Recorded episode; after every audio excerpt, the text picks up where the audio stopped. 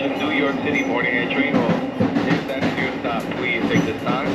Gather your personal belongings around your seating areas.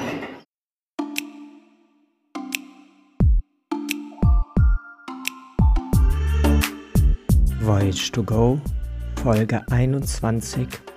Der Weg ist das Ziel, dabei sein ist alles. Mein Name ist Jessica. Herzlich willkommen zur 21. Folge meines Reisepodcasts Voyage to Go. Und welcome zu meiner aktuellen Reise, dem Coast to Coast Roundup durch Nordamerika. In der letzten Folge bin ich in Boston, Massachusetts gelandet, habe mich ein bisschen an die Eigenheiten des amerikanischen Alltags gewöhnt und in Newport im Bundesstaat Rhode Island die Schlösser der amerikanischen Könige des Kapitalismus besucht. In zwei Tagen habe ich mit Massachusetts und Rhode Island also immerhin schon zwei amerikanische Bundesstaaten besucht. Nun geht meine Reise weiter. Ich verlasse die Ostküste der USA. Ich möchte aber nicht mit dem Flugzeug durch oder über Amerika reisen, sondern ich möchte so viel wie möglich davon entweder mit dem Zug oder mit dem Auto durchfahren. Und deswegen bin ich heute an der Providence Amtrak Station, also am Bahnhof von Providence. Das ist die Hauptstadt von Rhode Island im Nordosten der Vereinigten Staaten. Und heute fahre ich als allererste Strecke an der Ostküste entlang mit dem Northeastern Regional Train runter nach New York. Und ihr kommt mit. Schön, dass ihr dabei seid.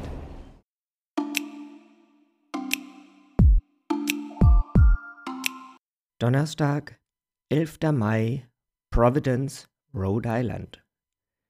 Nach einem sehr ordentlichen Frühstück in einem Frühstücksrestaurant der IHOP-Kette werde ich mit dem Auto zum Bahnhof von Providence gefahren. Denn hier beginnt meine Zugreise durch die Vereinigten Staaten. Ich freue mich sehr darauf, wieder mit der Bahn zu reisen denn es ist nun schon eine ganze Weile her, dass ich mit einem Fernzug gefahren bin. In Folge 3 dieses Podcasts bin ich mit der Deutschen Bahn an die Nordsee gereist, um dort mit dem Segelschulschiff Alexander von Humboldt II auf Seereise zu gehen. Danach war das Tischtuch zwischen mir und der Deutschen Bahn endgültig zerschnitten und ich habe mir vorgenommen, auf dieses Chaos zu verzichten und nur noch im Ausland mit dem Zug zu fahren, wo alles weitgehend geordnet abläuft. Nach wie vor halte ich das Reisen mit der Bahn für eine der überlegenen Reiseformen, wenn der Weg das Ziel sein soll und man nicht nur von A nach B kommen möchte. Im vergangenen Jahr erzählte mir eine Weltreisende vom USA Rail Pass und welche Vorteile damit verbunden sind. Ich habe mir das angesehen und war begeistert. Der Rail Pass ist sowas wie ein begrenztes Interrail-Ticket. Für 499 Dollar darf man einen Monat lang mit allen Amtrak-Verbindungen durch die USA fahren allerdings nur zehn Segmente lang. Ein Segment bedeutet einmal umsteigen. Also überall, wo man aussteigt oder umsteigt, hat man ein Segment verbraucht. Mit zehn Segmenten kommt man da schon ziemlich rum, aber man kann auch nicht unendlich weit fahren. Den ersten positiven Unterschied zur deutschen Eisenbahn stelle ich sofort beim Betreten des Bahnhofs fest. Es gibt Sitzbänke für alle Passagiere. Nicht nur Dreiersitze aus Gitterdraht mit Armlehnen, sondern lange Bänke aus lackiertem Holz. Der Bahnhof ist tadellos sauber. Im Zeitschriftenladen kaufe ich mir eine Dr. Pepper Limonade und eine Boston Globe Zeitung, um die halbe Stunde zu überbrücken, bis der Zug kommt. Der Dr. Pepper Softdrink hält sein Versprechen eines herrlich künstlichen Geschmacksvergnügens. Von der Zeitung hätte ich mir mehr versprochen. Das Format ist ohne Zweifel interessant, denn die Zeitung sieht aus wie zwei DIN A4 Seiten, die man hochkant übereinander hält. So ist sie auch aufgeschlagen, so schmal, dass man sie bequem halten und auch im Zug ohne Beteiligung des Sitznachbarn lesen kann. Inhaltlich ist sie schwach. Die Texte sind langatmig, wiederholen sich und haben geringen Nachrichtenwert. Ich quäle mich durch einige Artikel zur großen und kleinen Politik, dann verliere ich die Lust und lese die Comics auf der letzten Seite. Nicht mal die sind lustig bzw. auf dem Niveau für Grundschulkinder. Oder ich bin halt auf dem Niveau eines Grundschulkindes, dann waren es aber die raffiniertesten und subtilsten Cartoons, die mir seit der vierten Klasse in die Hände gefallen sind.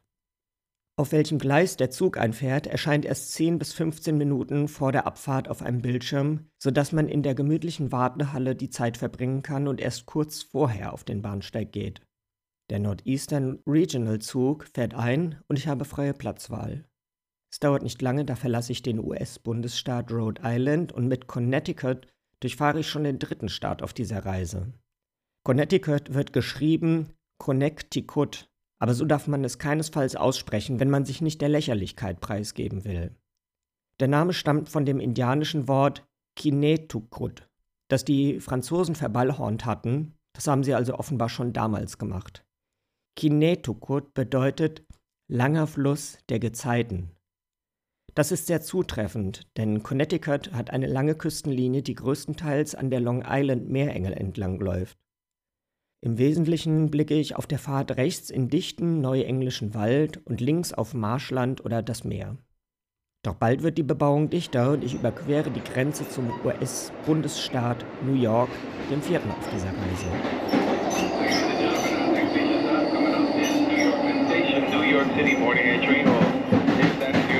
Please take this time. Gather your personal belongings around your seating areas.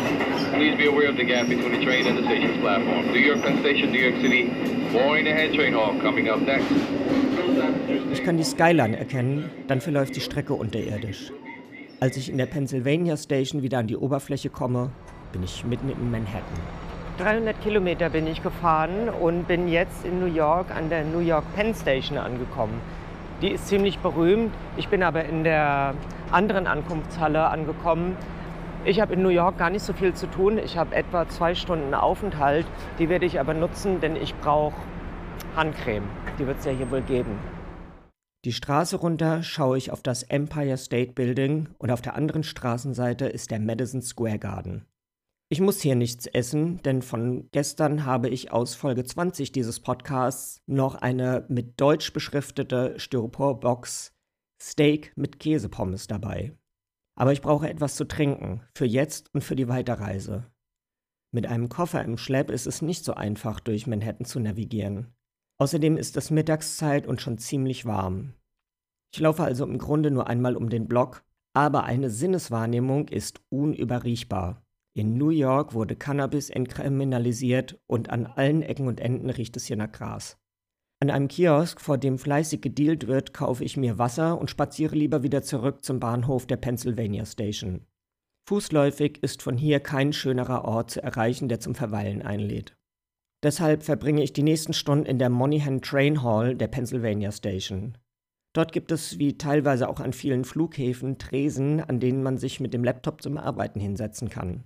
Die Internetverbindung ist ausgezeichnet und man hat eine kostenfreie, saubere Toilette in Reichweite. Mehr erwarte ich von einem Bahnhof gar nicht.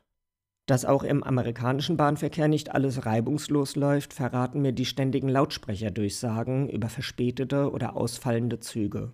Mir gegenüber sitzen zwei Frauen, die davon betroffen sind, aber es gelassen aufnehmen. Ich überlege, wie ich darauf reagieren würde, wenn nun mein Zug ausfallen würde. Überraschenderweise würde es mich nicht allzu sehr aufregen.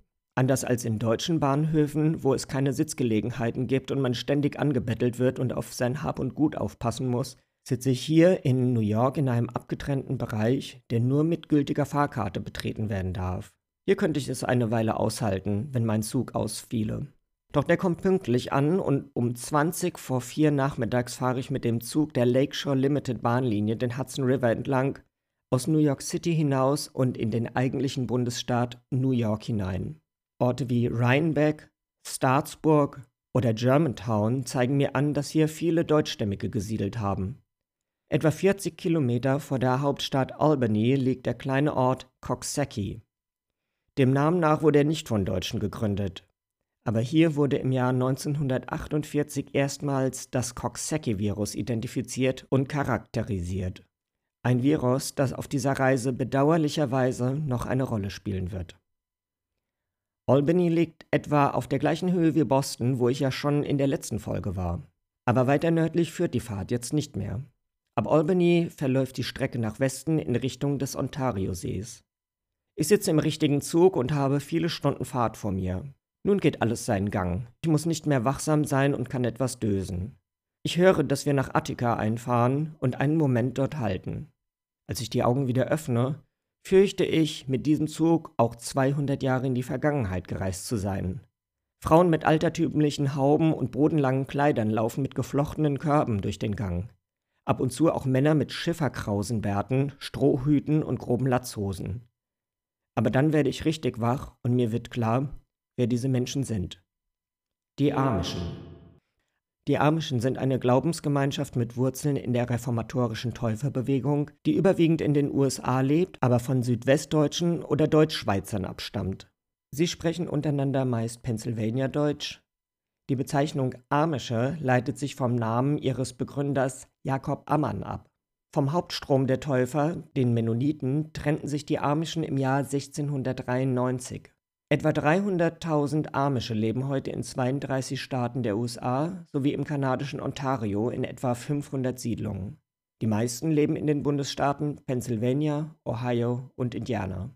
Bekannt sind die Amischen besonders für ihren weitgehenden Verzicht auf moderne Technik und Kleidung.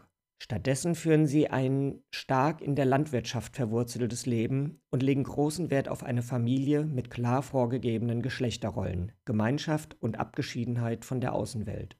Wie andere täuferische Kirchen lehnen auch die Amischen entsprechend der Bergpredigt jegliche Gewalt und das Schwören von Eiden ab. Diese selbst auferlegte Ordnung leiten sie aus Bibelzitaten der Apostel Paulus und Johannes ab, die fordern, in dieser Welt, aber nicht von dieser Welt zu sein.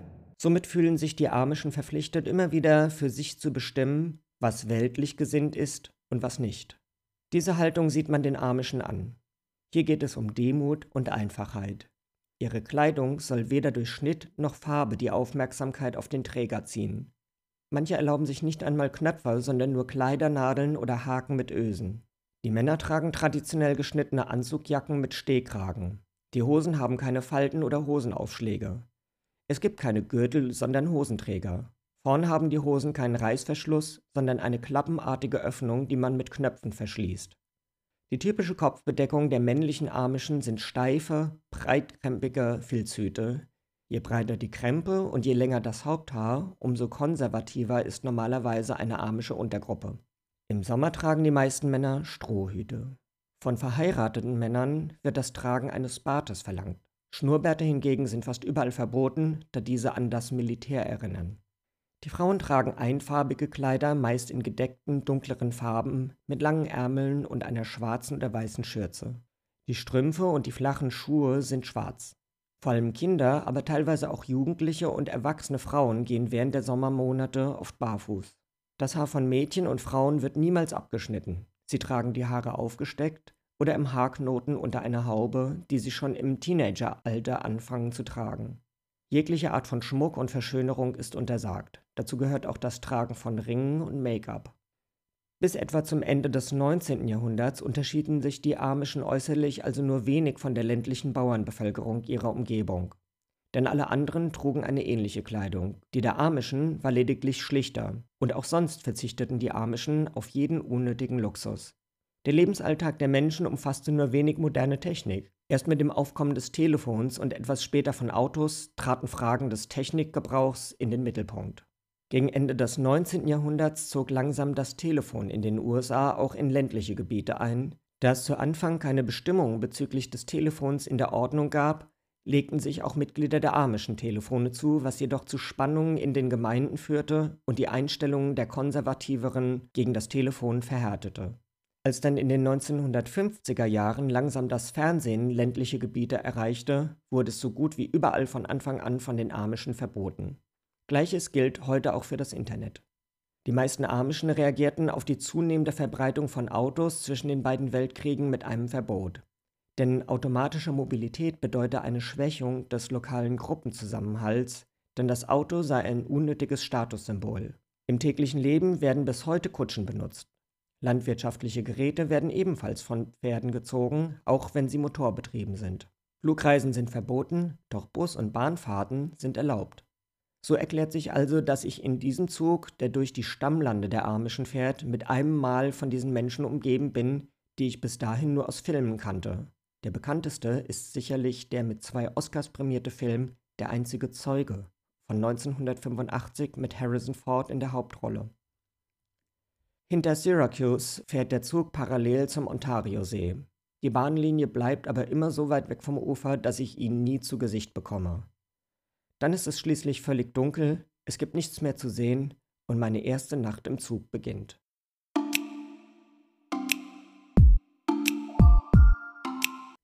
Freitag, 12. Mai am Eriesee, Ohio. Über Nacht hat mein Zug die Niagarafälle an der Nahtstelle zwischen dem Ontario und dem Eriesee passiert und auch das kleine Stück Pennsylvania durchfahren, das an den See grenzt. Als ich die Augen öffne, passieren wir gerade Cleveland in Ohio. Das ist der sechste Bundesstaat auf meiner Reise. Nur wenig später fahren wir auch durch Indiana, den siebten Staat, erreichen mit Illinois den achten Staat und kommen am Lake Michigan an. Die Region, die ich in den letzten 24 Stunden durchfahren habe, nennt man in den USA den Rust Belt, also auf Deutsch den Rostgürtel. Rostig wegen der niedergegangenen alten Stahlindustrie. Der Nordosten der USA entlang der großen Seen von Chicago über Detroit, Cleveland, Cincinnati und Pittsburgh bis an die Ostküste zu den Ausläufern der Metropolregionen Boston und Washington DC hieß früher noch Manufacturing Belt, also frei übersetzt Industriegürtel. Es ist die älteste und größte Industrieregion der USA. Sie entstand ab der Mitte des 19. Jahrhunderts durch die Erschließung der Steinkohle- und Erzreviere in den Appalachen und der Eisenerzvorkommen am Ohio River. Dazu kam die beginnende Erdölförderung in Pennsylvania. Vorangetrieben wurde die Entwicklung des Manufacturing Belt vom starken Ausbau des Eisenbahnnetzes der USA. Die Bahnstrecke, die ich heute Nacht befahren habe, ist eine der Lebensadern dieser frühen amerikanischen Verbundindustrie. Zu Beginn des 20. Jahrhunderts hatte der Manufacturing Belt seine volle Größe entfaltet. Die am westlichen Ende gelegenen Großstädte Chicago und Milwaukee waren in dieser Zeit Zentrum der Lebensmittelindustrie, während sich die aufkommende Automobilindustrie auf Detroit und die Stahlindustrie auf Pittsburgh konzentrierte. Bis in die frühen 1970er Jahre war die Region das mit Abstand größte Industriegebiet der Vereinigten Staaten und eines der größten weltweit. Am Zugfenster zieht vor mir eine Art rostbraunes, schwerindustrielles Disneyland vorbei mit gewaltigen, von grünen Ranken bewachsenen Anlagen. Im Zwielicht der Morgendämmerung wirkt es auf mich wie eine andere Welt. Doch als die Sonne etwas höher steht, beginnen die Vororte von Chicago und im Dunst kommt auch die Skyline der Metropole am Lake Michigan in Sicht. Schließlich fährt unser Zug unter die Erde und in den Hauptbahnhof von Chicago ein.